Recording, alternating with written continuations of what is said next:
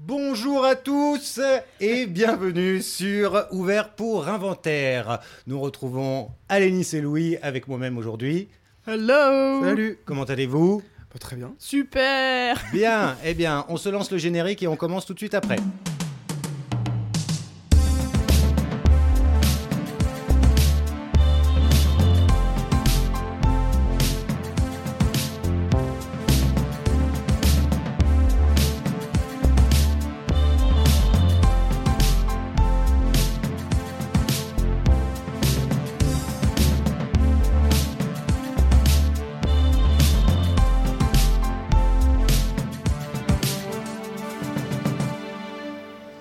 Ça sert à ça, euh, à apprendre à vivre, à apprendre à faire un lit.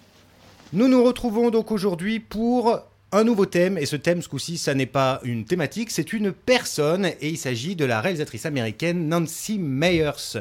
Alors Nancy Meyers, pour ceux qui ne la connaîtraient pas et qui connaîtraient probablement plutôt ses films, c'est une réalisatrice qui est née en 1949, donc elle n'est pas toute jeune, et qui a d'abord été scénariste avant d'être réalisatrice. Et euh, aujourd'hui, on va s'intéresser à trois de ses films, mais elle en a fait euh, six.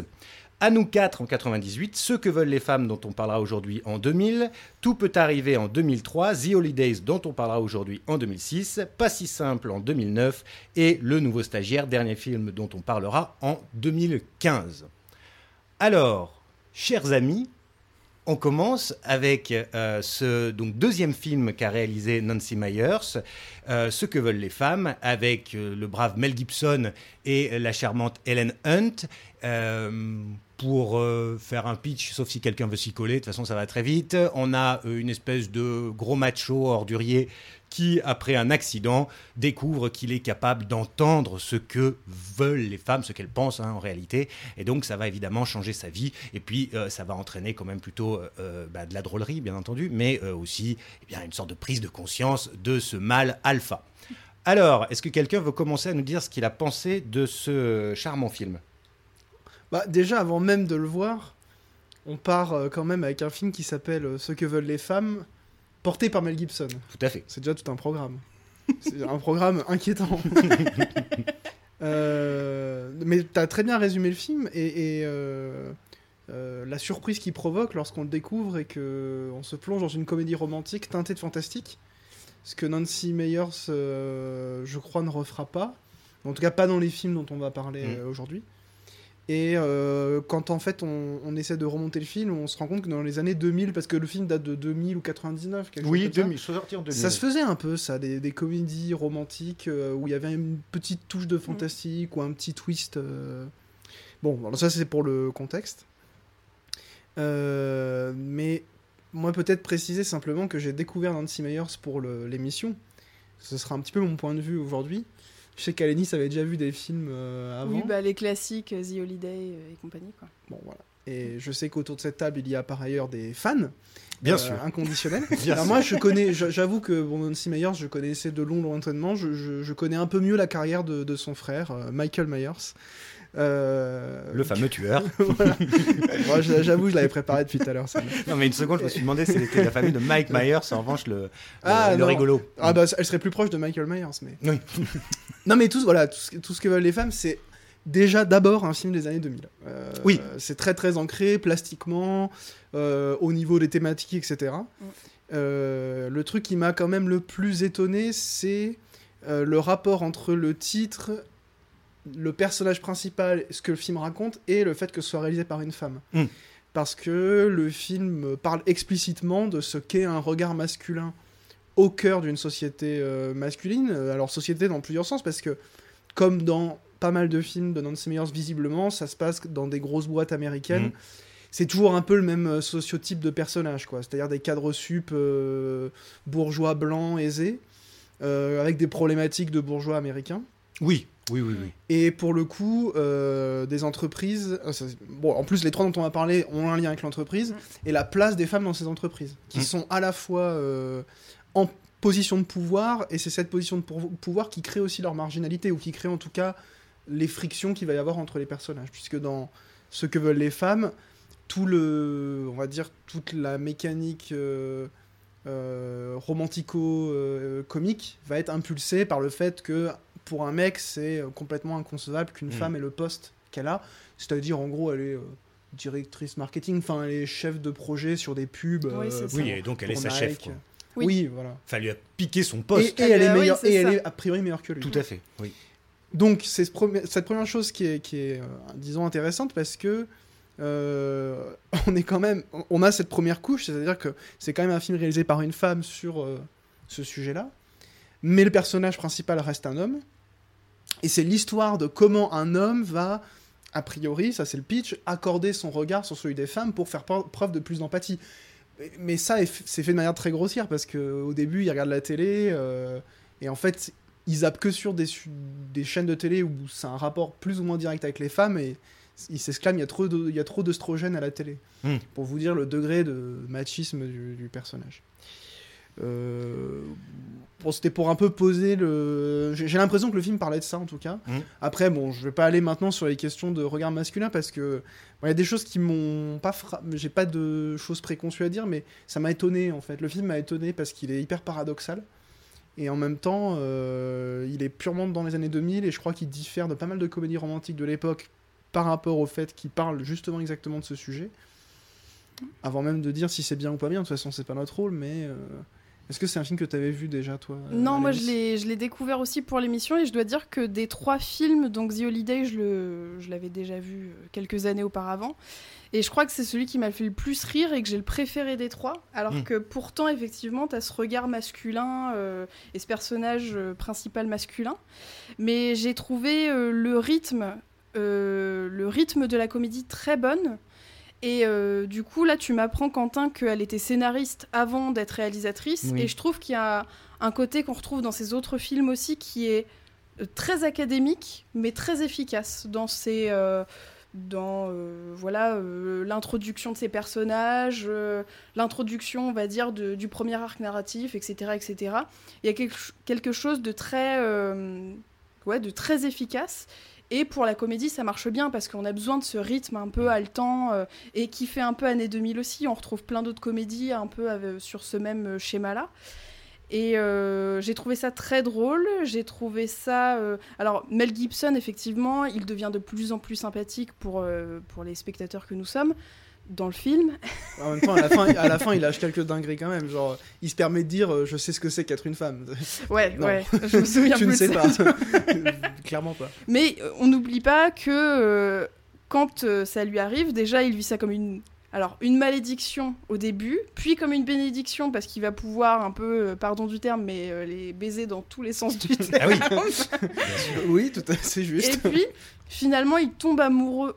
Ah, Je sais pas si on peut spoiler. Ah non, alors l'émission, ah non, l'émission par contre, euh, on Ouais. l'a pas dit dans le générique, mais c'est, euh, on Ouais, considère que Vous soit- avez vu les films ou que vous allez les voir très bientôt. ou que vous avez, ou, ou que vous avez pas envie de les voir, En plus, en Oui, donc. voilà. Bon bah, désolé si c'était pas le cas, mais que voilà, il tombe amoureux d'une euh, du personnage féminin et donc il euh, il devient de plus en plus empathique et euh, il essaye de euh, d'arranger les choses grâce à ce don, etc., etc. Donc euh, finalement, c'est aussi pour arriver un peu à ses fins romantiques que euh, il change de positionnement et de regard. C'est ça, ça arrive pas euh, de but en blanc et ça devient pas le héros euh, incroyable. C'est pour ça que ça reste assez classique. euh, Oui. Finalement, la conclusion est exactement celle qu'aurait pu avoir une comédie romantique tout à Ouais. fait classique, réalisée par un homme. euh, Tout à fait. Bah, je pense qu'on en rediscutera un peu parce que sur d'autres films, euh, voilà, ça peut aussi euh, être évoqué. Bah, en fait, pour, C'est cela, oui. pour être honnête, tout le film, je, je pensais à Laura Mulvey, en fait, et ce qu'elle aurait pu éventuellement dire, donc... euh, notamment euh, en, partant de son concept de male gaze, qui s'est étendu d'ailleurs à à peu près tous les domaines, hein, qu'on pourrait maintenant carrément traduire par regard masculin de manière générale, Mhm. mais comment, en tout cas pour les travaux qu'elle elle a menés dans ses articles, comment c'est le un regard masculin qui a fondé le cinéma américain, dans son rapport au corps féminin, dans son rapport même juste à, à l'espace, au rapport de force, etc. Mhm. Il y a un truc un peu paradoxal d'un film qui quasiment explicitement euh, remet en jeu le male gaze euh, Mm. dans le corps même d'un personnage qui tout à coup a accès à quelque chose auquel il n'avait pas accès de fantasque, c'est-à-dire exactement ce à quoi pense Oui. ce qu'il voit lui comme une altérité, c'est-à-dire les femmes, elles sont pas comme moi, elles pensent pas, elles pensent pas comme moi, elles sont, elles ont pas les mêmes centres d'intérêt, etc. Pour, pour au final faire une comédie très classique, et je crois que c'est un peu, c'est un peu la frilosité que Oui. je reprocherais à d'autres des films, c'est-à-dire qu'il peut y avoir des idées euh, qui vont impulser quelque chose de comique et où on se dit tiens tout à coup ça raconte quelque chose euh, de l'ordre d'un décalage de, de deux personnages qui devraient pas se rencontrer, qui est une mécanique classique de comédie romantique, mais euh, ça va être tout à coup sur l'âge, sur euh, la guerre des sexes, etc. Bon, Mm. sujets comme, une, comme, comme on l'a dit qui sont déjà abordés, mais ce décalage il me semble pas exploité. Et puis pour revenir peut-être à la structure, à ce que tu disais pour des choses un peu plus concrètes, euh, je ne comprends pas, et je continue à ne pas comprendre, pourquoi les comédies américaines sont si longues. C'est vraiment un truc de comédie américaine. C'est, je, connais très peu de films, euh, des grandes comédies studio américaines, que ce soit par euh, Nancy Meyer ou des les frères Farelli par exemple, c'est la même chose. Les, les frères Farelli sont quand même bien plus talentueux, mais ça dure toujours au moins 1h50. Minimum. Oui, oui. Quentin, peut-être que Euh, tu oui, veux alors, en je vais dire peut-être euh, quand même l'ouvrir un peu, parce que j'entends des trucs depuis tout à l'heure, en plus je comprends la moitié. Euh, alors autant pour ce que veulent les femmes que j'ai pas revu là dans les dernières semaines, mais euh, pour avoir revu euh, le nouveau stagiaire hier ou avant-hier, effectivement on est, on, on est toujours dans les 2h, 2h20. Alors moi j'ai j'ai une analyse en tout cas, c'est que c'est fait pour nous faire plaisir. Parce que alors j'en parlerai davantage pour le nouveau stagiaire, mais moi j'ai été contraint de mettre régulièrement pause, tellement ça passait vite. Tellement je voulais rester encore avec le film. Donc j'ai mis pause, j'ai fumé des clopes, j'ai fait des trucs parce que c'était pas possible. Je sentais bien que ça m'échappait et que ça allait finir et que ma journée allait bah, redevenir ce qu'elle était, c'est-à-dire molle et grise et terne. Donc euh, peut-être que c'est pour ça qu'ils allongent, mais c'est vrai que ça fait des films qui dépassent toujours deux heures. Enfin je sais plus, mais je crois que ce que veulent les femmes aussi. Ouais, ouais, ah bah, les trois là durent plus Ouais. de 2 heures. Deux- bah, après 2h05, 2h10, c'est Alors pas. après, euh, bon, c'est effectivement, il y a un, un rythme qui fait que euh, les voit quand même moins passer que lorsqu'on regarde certains films qui durent euh, une heure pourtant. Euh, et c'est ce que tu disais, Lénis, tout à l'heure, c'est-à-dire qu'il y a une mécanique, en tout cas dans la construction des films, euh, qui est, alors on va en parler bientôt aussi avec les deux, les deux prochains films, mais qui est euh, exemplaire. C'est c'est parfait. Alors là, c'est le repas, c'est la cuisine parfaite. Il n'y a rien qui déborde. C'est exactement les ingrédients qu'il faut, là où il faut, quand il faut. Le mélange avec, pour le prochain film, avec voix off, musique, image, je veux dire, ça pose le truc. C'est bon, on est installé, on est bien avec Nancy Meyers. Et en, et en même temps, c'est très américain parce Ouais. que le dessert est toujours trop sucré et indigeste. Moi, je suis d'accord avec toi de manière très extérieure. Il faut admettre qu'il y a une maîtrise académique Mm. des films, mais comme dans la plupart des comédies américaines, même celles euh, euh, que d'un point de vue plus personnel, je pourrais admirer, les films d'Adam McKay par exemple, euh, Frangin malgré eux, des, des choses comme ça, la fin est toujours. euh, je trouve assez ratée, beaucoup plus longue, pénible, et même guimauve quand ça s'y prête pas. C'est- C'est-à-dire que parfois le sujet et il va y avoir cette impulsion d'originalité que la fin vient quasiment contredire. contredire. Ce que veulent les femmes, j'ai l'impression que c'est ça, c'est que tout le film essaye d'échafauder quelque chose en réimaginant un rapport entre des personnages qui sont pas trop montrés au cinéma, ou en tout cas pas sous cet angle-là, et la fin euh, pourrait être interchangeable avec à peu près n'importe quelle comédie dramatique. Ouais, ça reste Mais ça, ça c'est pas euh, Nancy Meyers. hein. C'est la comédie américaine un peu guimauve, euh, et j'inclus dedans euh, quasiment toutes les comédies américaines, parce que, euh, au moins celles de studio, parce qu'elles finissent par euh, tomber dans le bon sentiment, Mm. Quel que soit le registre, que ce soit grotesque, que ce soit guignolesque, que ce soit un peu romantique comme ça. Bon, moi, à chaque fois, les, les fins, moi, elles me tombent des yeux. Oui, parce qu'il faut bien préciser que Mel Gibson finit par perdre son pouvoir. hein, il retombe ou je sais plus quoi. Enfin, il a un- de nouveau un accident. Et donc, c'est comme ça qu'il va y avoir une résolution. Parce que sinon, évidemment, ça nous lancerait dans un machin. Euh, Est-ce qu'on peut vivre? Et ça, et ça deviendrait hyper euh, flippant. Est-ce qu'on peut vivre avec quelqu'un en sachant euh, constamment ce que la personne ouais. pense? Et la réponse est évidemment non. Il n'y a pas besoin de Bah, après, ce c'est du. Shyamalan, quoi. Voilà, oui. Et d'ailleurs, ça nous fait une transition avec le film d'après. Sauf si vous vouliez ajouter quelque chose. Non, ça me faisait penser à un film, je vais essayer d'être très rapide, je crois qu'on l'avait vu ensemble, Louis, mais je suis pas sûre. C'est avec euh, anciennement Ellen Page sur un truc de zombie et c'est devenu hyper social. Ouais, ouais. Euh... Curse, quelque chose comme Ouais. ça. Un film de zombies. euh, Et c'est vraiment ça, c'est le film à concept un peu euh, film de zombie mais social. Enfin, pour. euh, Et Oui, ça oui. repart dans le classique, au final, même la fin est très classique. Donc, Mais les, les fins, c'est difficile à, à gérer de manière générale, mais je crois que c'est un des trucs que le cinéma hollywoodien euh, fait le moins bien dans sa frange académique, disons. ouais, Parce que les fins finissent par boucler et il faut que le spectateur parte Mm. avec ce qu'il est venu chercher. ouais. Et donc, à part quelques exceptions, euh, globalement, ça va parfois carrément replier les films sur eux-mêmes parce que, comme on est Mm. censé partir resatisfait, tout ce qui aurait pu euh, être de l'ordre de l'aspérité, de, de la normalité dans les films, Ouais. va se retrouver résolu euh, à la fin. Et c'est ce qui fait aussi que c'est un peu des films doudous, quoi. Oui. Des films euh, où t'es content de les Oui. voir en hiver, dans ton Oui. petit plaid. Bon, là, il euh, faisait chaud et j'allais pas me prendre un chocolat chaud, donc ça m'a gavé. Mais Ça je les reverrai la cet hiver. Oui, dans les conditions. il y a des saisons qui s'y prêtent et justement The Holidays eh bien, est un film qui est sorti en 2006 et qui est sorti, euh, si ma mémoire est bonne, juste après les fêtes de Noël, euh, enfin donc, en France en tout cas à cette, à cette période-là, et qui traite évidemment des fêtes de Noël, euh, puisque c'est les The Holidays, euh, c'est l'hiver en Angleterre et c'est l'été à Los Angeles. Et c'est ça le pitch évidemment, c'est que eh bien, il va y avoir échange de maisons entre le personnage interprété par Kate Winslet et le personnage interprété par euh, Cameron Diaz. merci beaucoup. Et euh, évidemment, eh bien, euh, cet échange, ces échanges vont permettre à chacune de ces femmes de rencontrer de nouveaux hommes, euh, au singulier, hein. enfin quoi qu'au pluriel aussi, mais tous tous ces hommes n'en tom- tomberont pas amoureux évidemment, amoureuses, pardon.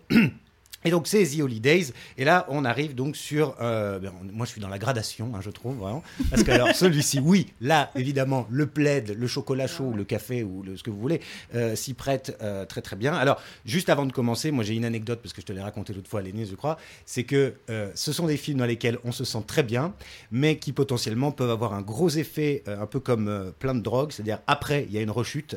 Je me souviens parfaitement d'avoir vu ce film en 2006, lorsque je vivais à Paris seul dans un minuscule studio.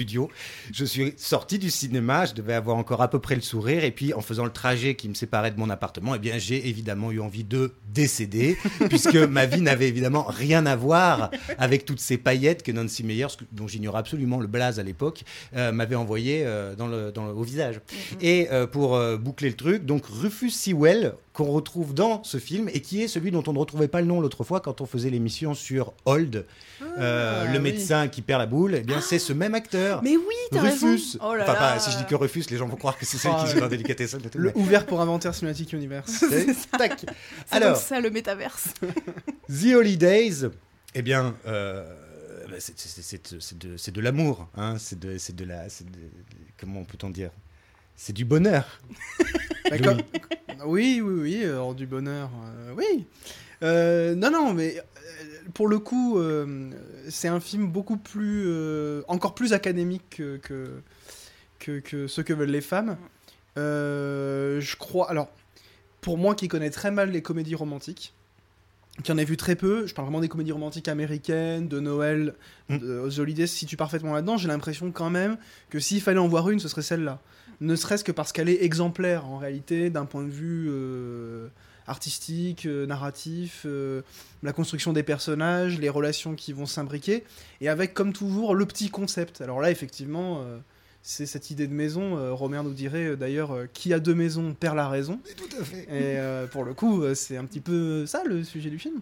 Et comment on retrouve un équilibre euh, avec à chaque fois ce, chem- ce cheminement que tous les films de Nancy Meyer ont, comme à mon avis toutes les comédies romantiques de ce type-là, c'est euh, euh, comment est-ce qu'on devient quelqu'un de meilleur tout en acceptant qui on est. Enfin, c'est un, long chemin d'acceptation pour que le spectateur ressorte justement avec ce sentiment d'accomplissement de lui-même en disant bon d'une part ma vie est pas si pourrie parce que je vois ce que tu veux dire mais d'un autre côté les personnages ils ont une vie quand même. Enfin personnellement je n'envie aucun des personnages des films de Nancy Meyer. C'est tous des, des start-upers euh, qui bossent dans des boîtes de com. Alors moi perso euh, ça me ça, ça ça me fait pas rêver. Moi je préfère être pauvre euh, et euh, pauvre que que travailler dans une boîte de com. Mais bon ça c'est c'est moi ça. Ah oui, voilà, parce que dès qu'on voit le cottage dans lequel elle vit, même si on imagine bien qu'elle a pris son saloperie de train depuis Londres pour rentrer dans son truc, qu'elle a de la marche, elle vit dans la maison de poupée qu'on rêve tous, alors sauf toi, que Mais non, mais moi j'y l'humanité... vis, moi j'y vis un peu déjà quelque part. Ah oui, Euh, alors je pardon. viens, je viens de la campagne, moi ça s'entend, j'ai un accent de. de la campagne. Euh, oui, bah, oui, je me soigne, mais mais euh, non, oui, c'est effectivement, c'est- c'est très beau. C'est dans tous les cas, si je me détache de ma condition de, de gauchiste casse-couille, euh, ça reste un idéal et effectivement pour le public américain, ça incarne l'idéal social, économico. euh, euh, Britannique ici. Oui, oui, Voilà. mais c'est mon- mondialisé maison. parce Oui, que oui. finalement. elle, enfin, il y a euh, quand même deux, ces deux salles, deux ambiances. Il y a la grande vrai. maison euh, hollywoodienne, Mm, mm. euh, il fait bling bling, et Ouais. puis ce petit cottage comme on imagine. Bon, évidemment, il y a aussi des gens qui vivent dans la crasse à Londres. hein, ou Mais ça, c'est très américain parce que des maisons comme ça, t'en as aux États-Unis aussi. hein. Oui, oui, c'est vrai. Allez, Nice. Oui. bah moi j'aime beaucoup. C'est encore une fois c'est un film un peu doudou et euh, Euh, ce, que je trouve, je trouve les deux actrices particulièrement attachantes. Il faut savoir que euh, au début du film, elles partent toutes les deux pour euh, des peines de cœur.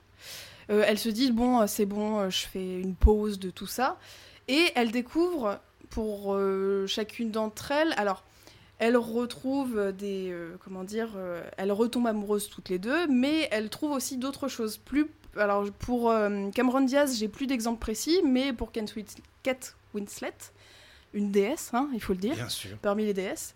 Euh, elle, est, euh, elle rencontre un vieux scénariste avec qui elle va se lier d'amitié, euh, un bah, Jack Black qui fait sa musique, etc., etc.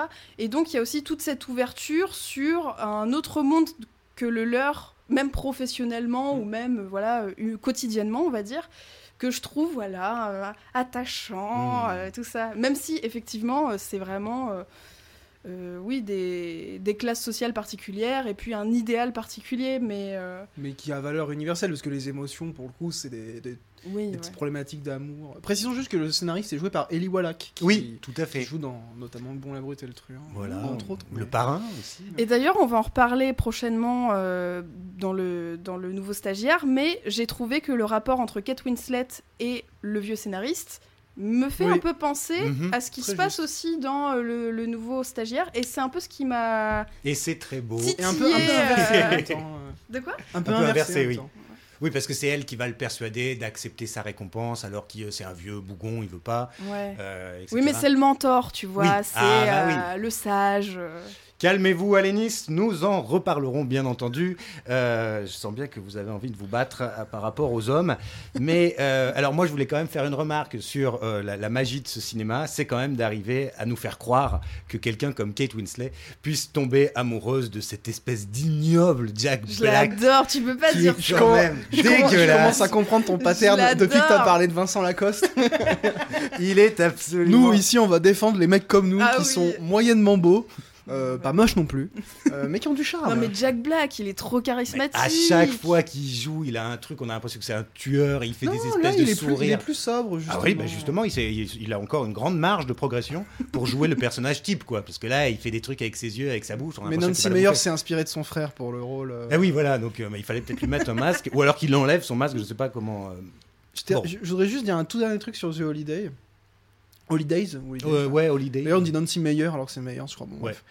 Euh, c'est pas la première fois qu'on va écorcher des noms ou des mots. Euh, moi, il y a une idée que je trouve très belle dans, dans The Holidays, qui aurait pu d'ailleurs donner son titre quasiment au film. C'est euh, cette idée qu'on oublie pendant le film, qui est introduite à la fin et qui va presque conclure le film.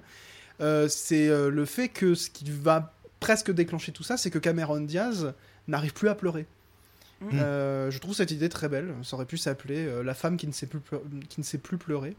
Et en fait, à la fin, euh, quand cette chose-là ressurgit, on se rend compte d'une part que ça n'a pas été exploité par le film, ce qui est bien dommage parce que c'est quand même poétiquement une idée assez chouette. Et puis, euh, ça caractérise un personnage, ça, ça, ça vient exprimer par euh, le jeu quelque chose de, de plus profond, bref. Et puis quand ça ressurgit à la fin, je trouve ça plutôt beau. Voilà. Je trouvais que c'était une idée chouette dans le film. Ah oui, bah, c'est-à-dire que moi, pour l'émission, je l'ai revu en accéléré, et donc j'ai complètement euh, oublié ce. euh. oui, je suis vraiment resté sur les, les grands moments. euh. Alors, ça se trouve, c'est dans le film, mais je, je, je somnolais, mais il Non, me non, semble mais- que. Je suis pas sûr que ça revienne beaucoup. Il me semble que c'est qu'au début, à la fin. Bien. On pourrait encore euh, en dire, euh, j'imagine, beaucoup, puisqu'on a à peine parlé de Jude Law, à peine parlé de Cameron Diaz, à part euh, que, donc elle ne sait plus pleurer. hein. C'est un petit peu surtout arrêté sur Kent bah, parce que probablement que c'est quand même, en fin de compte, un peu le personnage principal malgré tout. Et euh, puisque ça fonctionne par alternance, on a surtout envie de se retrouver avec Kate Winslet, parce que c'est vrai que Cameron Diaz, finalement, qu'elle tombe amoureuse de Jude Law et qu'elle s'entende bien avec ses deux filles, euh, on s'en fout un peu. Il faut, faut reconnaître que notre cœur bat pour Kate, évidemment, et ce sera toujours vrai. Et quand même, pour une comédie, la musique était signée Hans Zimmer. Voilà, Ah donc ouais c'était- ouais, ouais, ouais, Il y a un petit clin d'œil dans la scène du vidéoclub d'ailleurs. euh, Ah oui, oui, oui. où Jack Black prend un DVD, alors que Jack Black est compositeur de musique de film, il Mm. prend un DVD, il fait Ah, regarde, c- c'était euh, un film avec Morgan Freeman et Meryl Streep, je crois. Il dit C'est étonnant, la musique de Hans Zimmer. Sous-entendu, on n'a pas l'habitude. Mais je crois qu'Hans Zimmer à l'époque est pas encore associé aux musiques euh, de type. euh, oui. mais. euh, Oui, il y a beaucoup de clins d'œil dans ce, gaffe. dans ce vidéoclub, puisqu'il y a Oui, Dustin euh, Hoffman qui nous fait un petit coucou, euh, voilà. Ah, c'est chouette. Et euh, Jack Black qui fait sa petit, son petit cours de musique à 2,50 Ouais. C'est Avoue que t'as trouvé ça Non, un je peu trouve mignon. ça super lourd là quand il, genre, il lui fait découvrir les dents de la mer sans déconner non mais enfin c'est c'est ridicule bon enfin bref Bah, Euh, toujours ce côté un peu mentor de la part des, Des personnages hommes. masculins, quoi. Mais bon. Et bien Ouh, justement euh, nous reparlerons de l'aspect mentor des hommes euh, dans la deuxième partie de l'émission euh, dans quelques instants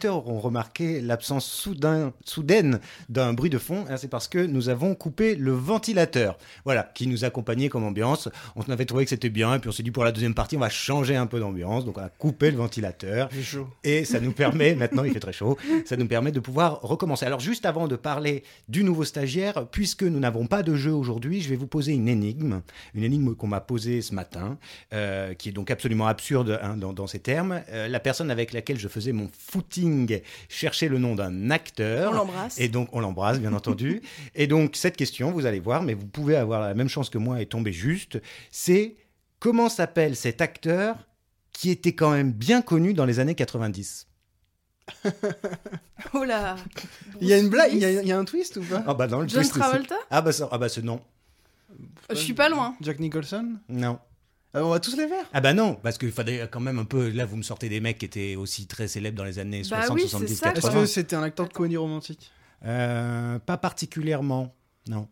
Non, mais je vais pas vous faire durer Attends, la film d'action, film d'action. Film d'action, oui, oui, oui, on l'a vu dans Bruce des... Willis, euh, Euh, oui. Steven Seagal. Et non, euh, plus à la- un peu plus à la marge. Michel Fourmi. On aimait bien le voir dans des, dans des films, mais c'était souvent plutôt des bons gros seconds rôles. Mais je vais vous dire son nom et vous allez dire bien sûr. Après, je pourrais vous donner des indices, mais ça nous, en- l'en- ça nous enverrait loin. Vas-y. Christian Slater. Et voilà, on avait oublié Attends, Christian moi, Slater. Il faut que je vois à quoi il ressemble, sinon je vais pas pouvoir. euh, Je peux me permettre une anecdote dans l'anecdote. Mais bien sûr. C'est que euh, j'avais un jour retrouvé mon compte Allociné où j'avais mes vieilles critiques euh, que j'avais écrites quand j'étais euh, ado au lycée et j'étais hyper méchant et notamment Christian Slater joue dans L'homme invisible 2 et qui était un direct ou DVD la suite du film de Paul Verhoeven. Et euh, j'avais trouvé le film pas mal à l'époque alors que tout le monde disait que c'était de la merde sans doute que c'était vraiment de la merde. Et euh, j'avais dit euh, un film dans lequel Chris- Christian Slater est rendu invisible par le réalisateur ne peut pas être décemment un mauvais film. Oh là là là Ah oui, là. t'étais déjà une petite ordure. ouais, mais le- j'étais fier de ma Ah formulation. bah oui, non, mais la formulation. Et, cela dit, Christian Slater, euh, Attends, le- tu dans l'as- le nom de, tu l'as le trouvé nom du de la rose, c'était, c'était- Ah oui, non, mais j'ai eu- j'ai eu beaucoup. de- Voilà, le nom de la rose, par Non, mais exemple. True Romance. Oui, Oui. True Romance, quand même. Bien euh, sûr. Premier rôle en oui, plus. oui, oui, oui. Et puis, euh, comment? Euh, Robin des Bois. Robin des Bois. Ah bon Oui. Il a fait un Robin des Eh Bois ben, il est non, mais c'est pas lui, le Robin. Ah mais, oui, euh, dans est, euh, Kevin Costner. Kevin Costner, euh, Oui, oui, voilà. oui. Bien. Alors, euh, retournons aux choses Bon, sérieuses. c'était un jeu au final. C'était voilà, c'était un petit jeu euh, que- sans, sans prétention, hein, vraiment sans prétention. Très bien. Le nouveau stagiaire, film sorti en 2015 avec notre Robert De Niro euh, habituel et euh, habituel des, des- des 10-15 dernières années Oui. et euh, la magnifique, désolé, je suis obligé de le dire, Anne Hathaway, évidemment parce que euh, ça, ça joue beaucoup dans ce film. Alors très rapidement pour le, le pitch et de façon à ce qu'Alénis ensuite puisse nous expliquer pourquoi ça coince comme ça Mhm. ce film. Eh bien, euh, Anne Hathaway euh, qui s'appelle Jules euh, est chef d'entreprise et euh, bon, bah, son entreprise marche très très fort, mais on voudrait lui adjoindre un euh, PDG pour que ça puisse l'alléger un peu, sous-entendu que bah, euh, elle a un petit peu, elle est un peu trop chargée. Et dans le même temps, eh bien, son entreprise fait partie d'une sorte de, de, de- de petit test, de petit machin, où on prend des troisième âge en stage, euh, de façon à faire un truc un peu euh, multigénérationnel. Et évidemment, Robert De Niro, qui est à la retraite depuis quelques années, eh bien, la vie mal, sa retraite, hein, il s'emmerde ferme, donc lui, il a envie de d'y retourner. Donc, on apprend qu'il a 70 ans et il devient stagiaire dans cette euh, start-up qui vend des vêtements. Voilà, et donc évidemment, euh, ils vont, euh, comme il c'était quelqu'un qui est très très compétent, très à l'écoute, très sympathique, eh bien il va petit à petit, un peu par le hasard des choses, hein, se rapprocher de Anne Hathaway. Voilà pour le, le- le résumé. Alors, Allez, Nice pose ce couteau. Fight Round Voilà. one moi, j'adore. Vraiment. Tout à l'heure, j'ai dit, c'est le film où j'ai mis pause, j'ai mis pause, j'ai mis pause parce que ça allait trop vite. Que je sois dans la maison de Robert De Niro, parce qu'on dirait moi avec 50 ans de plus, euh, ou que ce soit évidemment Anna Tawai, malgré quelques euh, des choses absolument absurdes, c'est-à-dire que son mari qui la repousse dans le lit, c'était absolument inimaginable. On ne repousse pas Anna Tawai, point. Mais euh, malgré tout ça, bon, moi voilà, je suis là, j'aurais pu pleurer, mais euh, je, je n'ai pas pleuré euh, parce que c'est beaucoup trop beau, il n'y a même pas besoin de pleurer. Mais à Nice, il y a quelque chose qui coince et ça fait des semaines que tu veux en découdre. Oui, oui, c'est parti. Je vais prendre ma voix tranquille. Non, pas du tout. Ah, c'est ton imitation de De Niro Putain, tu me l'avais survendu. Bon, alors, qu'est-ce qui coince?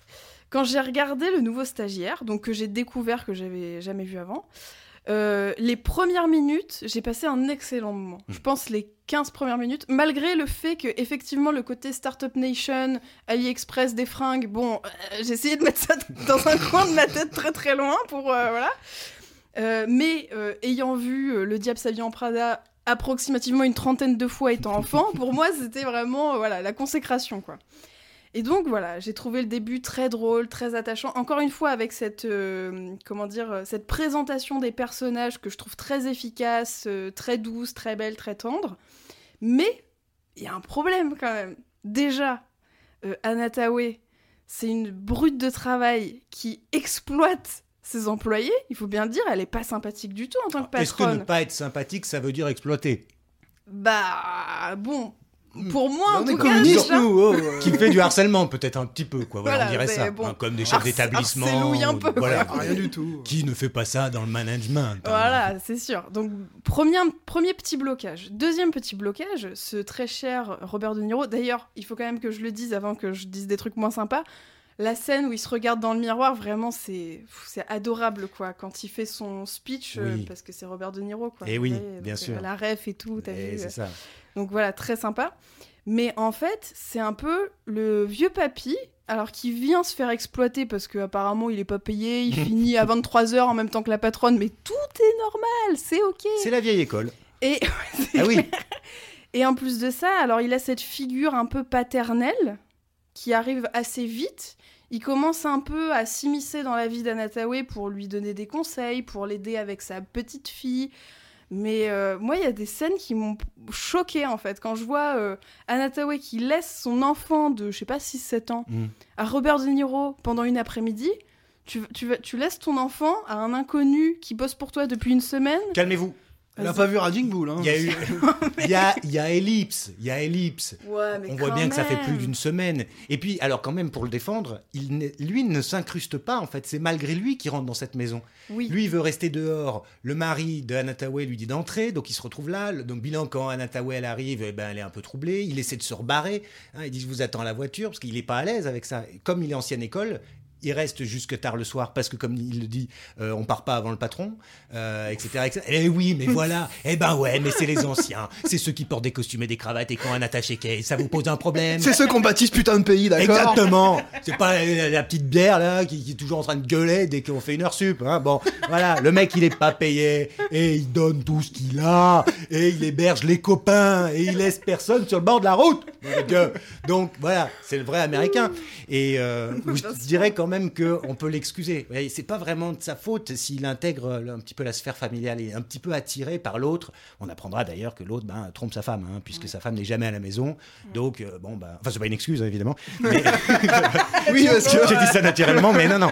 Euh, et bon, finalement, euh, ça, ils vont se rabibocher, mais enfin, c'est aussi là-dessus qu'il va devoir intervenir. Alors, euh, bon an, mal an, hein, parce qu'il n'ose Ouais. pas le dire, évidemment, à Anataway, Mm, mm. mais elle le sait, enfin bref. Donc oui, toi, tu es un peu troublé par le fait qu'il en- emmène cette petite fille, parce qu'en fait, l'autre fait croire qu'il est malade pour pouvoir tirer sa crampe Oui, quand même. tout à fait. Ah, Oui, donc euh, pas très beau. Et c'est comme ça, il ramène la petite fille euh, à la maison et il voit que le type part dans une voiture. Avec une nana, ouais. Il y a un deuxième truc, et c'est le même problème que j'ai avec les films précédents, c'est que Tawai, qui est une femme forte, puissante dans son entreprise, qui gère les choses, a besoin de ce mentor, homme, plus âgé, plus sage, qui va lui donner les bons conseils. Elle a, elle a besoin de lui, en fait. C'est vraiment une nécessité dans sa vie, sinon elle est en train de partir en vrille. bah merde en fait. Bah, c'est le paradoxe que je soulignais, c'est que on a l'impression au premier abord que le film va développer, euh, disons grossièrement, un regard féminin sur justement euh, euh, des situations qui, dans la tradition du cinéma américain, ne sont presque jamais fé- féminisées, Mm. Ou alors féminisées à travers un regard purement masculin, alors qu'en fait, euh, pas forcément, Euh, voire même pas du tout. Parce que ce que tu présentes là, moi je suis d'accord avec l'intégralité de ce que tu as dit jusqu'à présent, que ce soit euh, sujet à euh, à énervement ou pas. C'est, je crois que c'est même assez factuel en fait. Mm. Euh, alors que dans le même temps, on nous, enfin on nous, c'est pas qu'on nous vend l'idée que le film dit autre chose, mais on a un peu l'impression quand même que Nancy Meyer est censée incarner autre chose. Exactement. ouais. Mais attention, Enfin, c'est pas forcément un défaut fondamental du film, parce que de toute manière, le cinéma américain est comme ça. Oui. Mais là, il y a un peu une espèce de d'escroquerie. Alors le mot est fort, mais simplement, c'est pour ça que je parlais des fins tout à l'heure. quoi. C'est que le fin ret- les fins retournent, le- replient le film sur lui-même. C'est-à-dire qu'on a l'impression que tout ce qui a été introduit ne sert à rien. Et ça pose quand même la question de est-il possible de faire du cinéma américain euh, qui euh, ne soit pas euh, sujet au male gaze parce que Nancy Meyers, elle a beau faire tout ce qu'elle peut, les films sont produits par des hommes, ils sont souvent écrits par des hommes, elle a no- notamment, j'ai vu ça sur euh, une encyclopédie en ligne, elle a quand même beaucoup co-scénarisé avec un, un autre cinéaste Mm. américain dont le nom m'échappe, qui a Oui, réalisé. Alfie notamment. donc il y a toujours cette présence quand même, mais à la fin, ça reste des films de mecs. Je ne suis pas d'accord. Et justement, par rapport à la fin, non. Parce que oui, alors là, Lénis dit, euh, je- je- je- dans une certaine mesure, je peux le comprendre, hein, c'est-à-dire qu'elle aurait besoin de Robert De Niro, d'une figure paternelle ou amicale en tout cas, parce que c'est aussi visiblement son seul ami, et ça c'est très important. C'est pas que parce que c'est un homme qui a 70 ans, elle lui dit à un moment donné que voilà, c'est- c'est c'est son seul ami.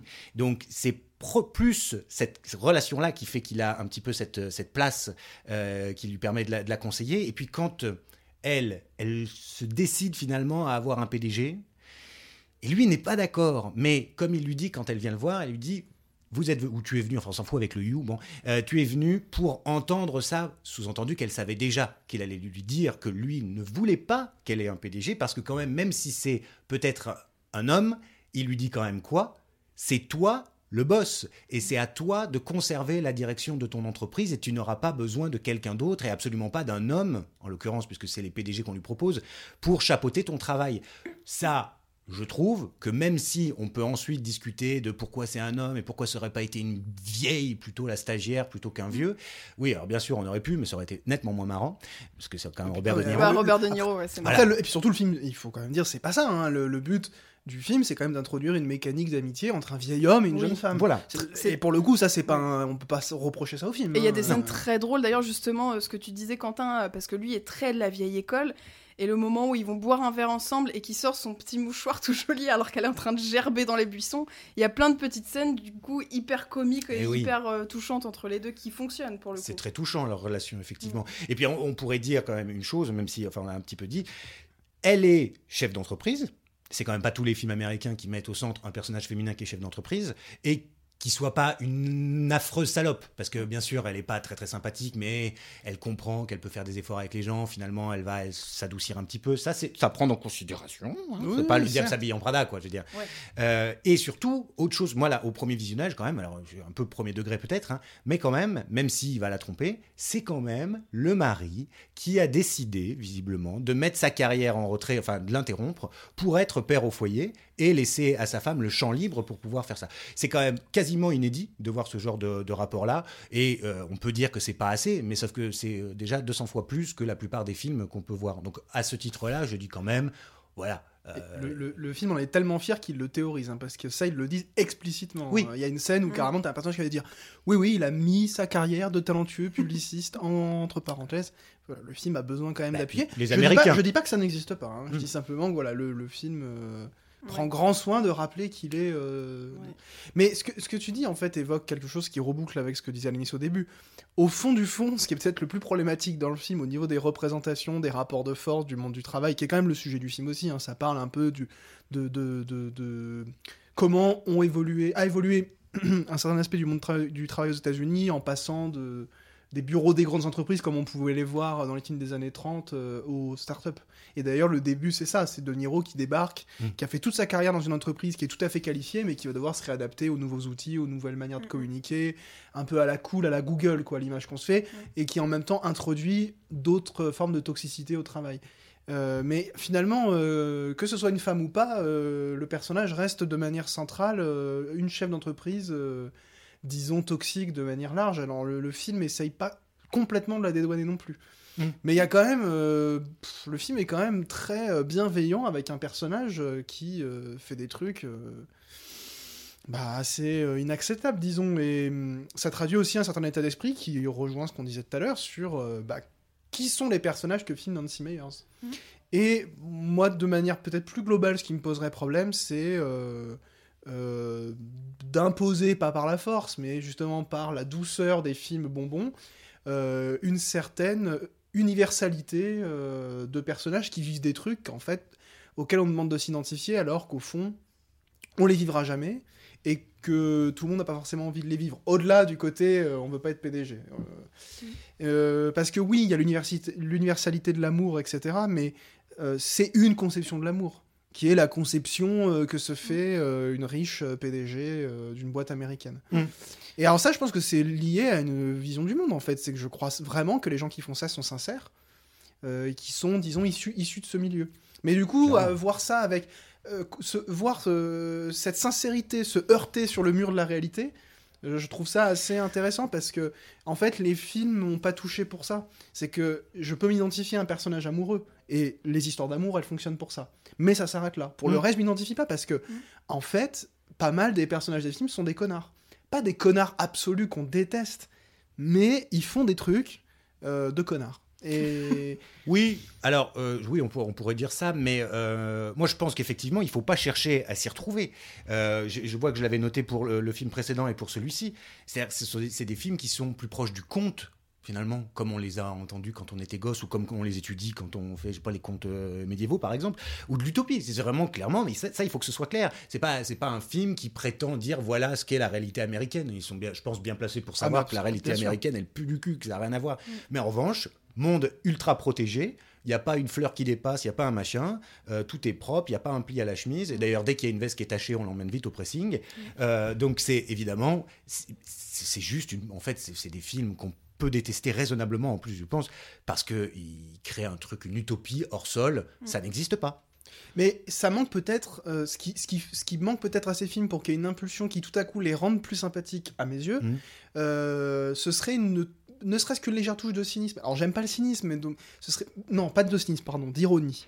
Mhm. Ce que fait par exemple, je crois, Desperate Housewives, qui va filmer un univers, un monde qui est peut-être plus ou moins celui que les films euh, cherchent à idolâtrer, mais en même temps euh, en mettant à l'image le fait qu'il est impossible d'ignorer que le verre est dans la pomme. C'est trop idéaliste, euh, les films de Nancy Meyers, et je crois que c'est ce qui les rend. Eh ben, justement, y a pas... les films sont cyniques parce qu'il n'y a pas d'ironie, en fait. Ils deviennent cyniques parce que quand on sort, t'as l'impression que le monde c'est ça, et le film ne cherche pas à l'imposer. C'est pour ça que je pense que c'est des gens sincères qui font les films, mais du coup, ça rend le truc perturbant parce qu'on se dit, c'est peut-être vraiment leur vision du monde, et c'est Mm. une vision euh, cynique parce que justement, elle manque d'ironie, elle manque de second degré, elle manque de, de regard sur soi-même. Mais attention, euh, là, on est en train de faire le fameux prout-prout dont parlait Alénis. Les films, c'est pas ça. C'est on, on pa- on- on peut passer un moment très agréable en les regardant, au-delà du côté euh, long parfois, etc. Ça, c'était plus pour le côté euh, technique d'écriture. Oui, oui.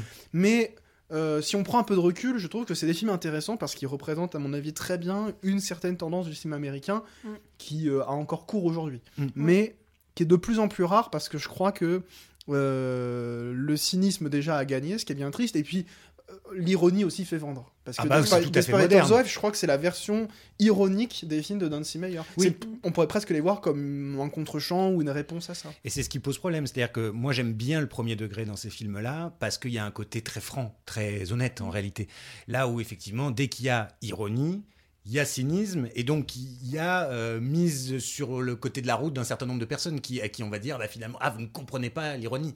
Et c'est ça aussi. Alors nous on, enfin parce que l'ironie c'est toujours pareil. On adore l'ironie tant qu'on la saisit. Si on la saisit pas ben on passe pour le con. Et côté, donc ouais. ça fait qu'il y a des films qui sont pour euh, les intellos qui peuvent saisir l'ironie et puis pour les autres qui vont allez. alors que là au moins je dirais que c'est des films qui euh, sont tout à fait francs du collier voilà notre vision du monde parfait, parce que c'est un monde parfait. Moi, je rêve que Robert De Niro euh, vienne me taper sur l'épaule et me dire euh, Ah non, mais que je vais m'en sortir, et euh, etc. Bon, sauf que ça n'a- ça n'arrive pas malheureusement.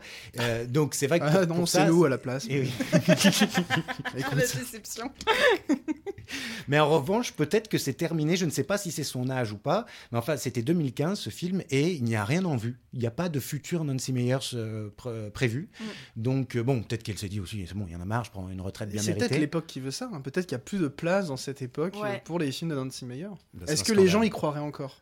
Non, ils emmerdent les gens. Ils croient bien toutes les conneries. Mais l'ironie, On leur refait le Non, roi lion. euh. L'ironie, l'ironie peut être aussi ludique, parce que Oui. t'as raison, l'ironie, ça peut être ce qui met sur le bord de la route, et ça peut être un motif de, de- de- d'exclusion. Mmh, euh, voilà. Mais bon, The Spot of the Eye, je crois que c'est assez ludique pour le coup, parce que c'est un saisi, jeu oui. avec le spectateur, Oui. justement, contre, parfois contre les personnages. Mais bon, bref. Je crois que c'est justement le premier degré et l'absence d'ironie qui rend les films de Nancy Meyer cyniques. Euh, je trouve ça assez triste, mais par ailleurs, euh, tout ça est le fruit de- d'un visionnage euh, actif, disons. Parce que je regarde ça à Noël avec un chocolat chaud avec mes parents. euh, Tu passes un bon je me laisse attraper comme tout le Bah monde, et c'est le, le rôle des films, c'est Ouais. d'attraper. Et puis c'est le côté parad. En fait, c'est vraiment le côté paradoxal, c'est que à la fois c'est très tendre, très sympathique et très académique, et donc à mon sens très réussi parce que très efficace au niveau du rythme, des thèmes, enfin tu vois des petits concepts choisis, enfin petits concepts qui sont pas forcément petits d'ailleurs. Et d'un autre côté, c'est tellement classique entre guillemets que ça sort jamais de la ligne droite. Faut jamais que ce soit trop subversif. Mm. Dès qu'on a un thème qui est un- qui peut être un peu touchy, on va le recadrer un peu, quoi. Mais c'est ça qui est dingue avec ces films, c'est qu'elle fait un film sur un mec qui a accès aux pensées des femmes, et à aucun moment le film est subversif. Alors que le sujet l'est presque par Il nature. faut que ça reste tout, tout public, oui, pour ceux que veulent les femmes. Non, mais- Ça pourrait nous emmener Non, dans les machins. Enfin, d'ailleurs, subversif, ça peut être tout public, ce serait juste subvertir oui. euh, le rapport même entre les hommes et les femmes, mais sans faire. Le seul truc un peu subversif, c'est tout à coup Mel Gibson qui, se- qui se fait surprendre avec euh, des collants et du vernis rouge. Mm. C'est le truc le plus subversif du film. Ouais. Après, ça s'arrête là. Et pour vous dire, c'est ça le degré de subversion du film. Ouais. Mais j'impose pas de subversion. Année pas- 2000 aussi, hein. Ouais, mais Je je voudrais si pas le- imposer de la subversion ou du cynisme ou de l'ironie au film. Ouais. Euh, on peut faire un film premier degré, franc, euh, et, et au contraire, c'est très beau. euh, dans, un film sans ironie, sans subversion. Mm. Euh, ok, simplement, euh, là c'est d'un point de vue personnel, simplement que la vision du monde, qui est celle de Nancy Meyer, qui en fait du coup certainement une cinéaste, euh, si on prend la théorie des auteurs bruts, euh, oui, bah, c'est une auteure, parce qu'elle parle toujours des mêmes sujets, elle a, une filmographie cohérente, etc. Elle, a une vision du monde qu'elle transmet dans son cinéma. Bah, c'est une vision du monde que je trouve un peu mortifère. Mais c'est sauvé par, euh, je trouve, les acteurs, par exemple, Mm. qui vont insuffler un élan de vie assez touchant dans les films Mm, mm. mais qui sont même parfois plus touchants que les répliques qu'ils ont à donner. C'est que Jack Black, euh, bah, il est beaucoup Ouais. plus touchant que son personnage parce Ouais. que son corps va un petit peu excéder ça. Ton corps qui, Malgré ce corps lui. qui toi te dégoûte, Ah, il, ex- il- il le déborde entièrement. Un gros coup de graisse. Et pour du ça que Cameron Diaz qui- sardonique. Cameron Diaz qui pleure à la fin du film, c'est un des Ouais. rares moments un peu vivants du film où tout à coup il y a quelque chose qui, quelque chose qui, qui, qui- qui- quelque chose qui se passe tout simplement. Mais c'est vrai que peut-être qu'on conclura là-dessus. euh, Nancy Meyers a quand même le talent de, de se- s'entourer toujours de casting absolument hallucinant, puisque vrai. on n'a pas parlé d'autres films. Mais alors pour Tout peut arriver, c'est Diane Keaton et Jack Nicholson. Et puis pour euh, c'était quoi? Pas si simple, c'est Meryl Streep, Alec Baldwin et euh, Steve Martin. Donc bon, on a toujours quand même vraiment les acteurs sont euh, sont au rendez-vous, hein, comme on dit. Euh, bien, chers amis, il nous reste quelques minutes pour nos conseils, recommandations et autres bilvesés. En avez-vous? Moi, comme l'autre fois, j'avais pas d'idée. J'ai un peu plus réfléchi, mais ça va prendre deux secondes. Euh, moi, j'en ai, euh, je l'ai noté rapidement. Quel enthousiasme Pour des conseils, euh, oui, bon. Alors c'est pas, euh, je suis- passée à côté en fait parce que j'avais pas encore euh, l'abonnement canal, mais euh, je suis en train de regarder euh, le Bureau des légendes, Hmm. qui est une très bonne série française et qui me fait vraiment renouer avec euh, la série française tout simplement, euh, qui est donc pour pitcher euh, très très rapidement l'histoire des espions français de la DGSE et aussi un peu de la DGSI. Euh, les acteurs et actrices sont vraiment grandioses et les histoires sont bah, très bien écrites Mhm, et très mhm. bien réalisées. Voilà. Ouais, ça c'est très très bien, effectivement. Euh, bah, Tant qu'on est dans les séries, alors moi, parce que j'aurais dû le dire la dernière fois, et, euh, parce qu'on en avait parlé, alors Breeders, je ne sais pas si ça se prononce comme Ah ça, oui. cette série anglaise avec, euh, qui est sur Canal, avec Martin Freeman dans le, le rôle principal. Bon, de, toute façon, de manière générale, dès qu'il y a Martin Freeman, on peut y aller les yeux fermés. Enfin, comme c'est des films, il vaut mieux les ouvrir, évidemment, mais enfin, c'est vraiment formidable. Euh, c'est trois saisons, je crois, Ouais. et euh, bah, avec ce truc que seuls les Anglais savent faire, c'est-à-dire que c'est dramatique tout en étant absolument hilarant. C'est génial. C'est vraiment hyper cool. Et justement, là, on est dans un monde qui quand même ressemble vachement plus au vrai monde qu'on connaît qu'à celui, évidemment, que celui qu'on voit dans les films de Nancy Meyers. Et puis, euh, pour un petit film, parce que je l'ai découvert bien après tout le monde, là, euh, j'ai découvert la semaine dernière Ma vie avec Liberace de notre euh, Soderbergh. Enfin, de notre, enfin, moi, moi, je l'adore. Donc, euh, bon, bah, j'ai passé un moment délicieux et plein de paillettes. C'est sur Arte, je crois. C'est sur. euh, ah, peut-être bien. Parce oui. que je pense qu'au moment où vous nous écoutez, chers auditeurs, le film doit encore être en ligne sur Arte. Ah oui, alors j'ai pas noté où je l'avais vu, mais bon. ça vaut le coup ça- de Oui, vérifier. De- ouais. tout à fait. De checker ça. Parce que c'est gratuit, Ce qui, ce qui change. Louis comme notre podcast. Tout à fait. Euh, ben, moi, c'est un film qui va bientôt sortir au moment où on enregistre. Il devrait sortir d'ici 15 jours, parce que mi-octobre normalement. J'ai eu la chance de le voir euh, un peu en avant-première. Ouais, parce que t'es profite trop une resta, Ouais, faut le dire. Voilà. J'ai mes entrées, bah, Bien sûr. Mais j'en ai vu 10-15 des films en avant-première, mais j'en ai retenu un. j'en ai pas vu qu'un, j'en ai vu plein. Non, je vous recommande chaudement le, film, le, le- le nouveau film de, de Patricia Mazui, euh, qui s'appelle euh, Bowling Saturn, qui a un nom plutôt sympathique pour un film qui ne l'est pas. C'est un film très très dur. Euh, et pourquoi je le conseille aujourd'hui? Parce que je crois que ça a un lien avec Nancy Meyer. Alors, c'est l'inverse de Nancy Meyer en termes d'agréabilité, parce que c'est un film d'une brutalité, d'une violence et d'un sombre euh, absolument inouï. En sortant du film, j'avais un peu l'impression d'avoir toujours les yeux plongés dans un trou noir, et au moment où je pensais voir le fond, c'est-à-dire le vide, et donc d'être soulagé que ça se termine, on se rendait compte qu'on avait encore une tempête de violence et d'horreur humaine derrière. Oh, tu le vends Euh, bien. puisque c'est un film sur la violence des hommes, la violence du monde, et une violence euh, qui se transmettrait de père en fils. C'est l'histoire d'un jeune homme qui hérite du bowling de son père qui était chasseur, et euh, qui va se mettre à tuer. Et il se trouve que son frère est flic. Et donc voilà, là, leur- leurs relations vont s'imbriquer à partir de là. Et pourquoi je disais que ça avait un lien? Parce que lorsqu'on sort du, je- enfin lorsque moi je suis sorti du film, je me suis dit qu'un homme aurait eu moralement l'interdiction de faire ce film, Mm. et que je trouve très intéressant que ce soit une, une femme. Alors en l'occurrence Patricia Mazui, qui est une très très grande cinéaste, à qui on doit euh, John Travolta et moi, euh, Paul Sanchez est revenu, Peau de vache, qui sont des films absolument plus sublimes les uns que que les autres. Elle a jamais fait un film qui ressemble au précédent, et celui-là est un film. euh, beaucoup de gens qui étaient là en première on s'en sorti en disant mais impossible que ce soit une femme qui ait fait ce film. C'est un film de mec. Et ben non, justement, c'est une femme qui l'a fait. Je vais pas en dire plus, vous verrez vous-même ce que Tu vous nous pensez rappelles de- le titre? Oui. Ça s'appelle Bowling Saturn. Bowling Saturn. C'est le nom de, le- Saturn. du Saturne dont hérite ce jeune homme, euh, qui est joué par la fille, Mm. euh, le, le fils pardon, de Patricia Mazui, ce qui rend le, le truc encore plus zinzin. Elle fait souvent des films fous. Mm. euh, mais alors pour, pour le coup c'est euh, à titre personnel pour l'instant c'est mon film de l'année c'est le film le plus fou que j'ai vu cette année euh, qui en même temps est d'une facture très classique euh, ça ressemble vraiment à une série américaine elle est arrivée à un degré de, de maîtrise aussi très impressionnant voilà c'est ma recommandation ça sort bientôt mais je voulais en parler pendant cette émission Voilà. parce que c'est un peu l'an- l'anti-Nancy Meyer en Eh termes bien, de regard féminin Très bien, alors là c'est bouclé, bouclé, puisque nous avons Nancy Meyer et son anti. Et euh, nous vous retrouvons donc, euh, chers auditeurs, dans 15 jours pour une nouvelle émission. À bientôt Ciao Au revoir.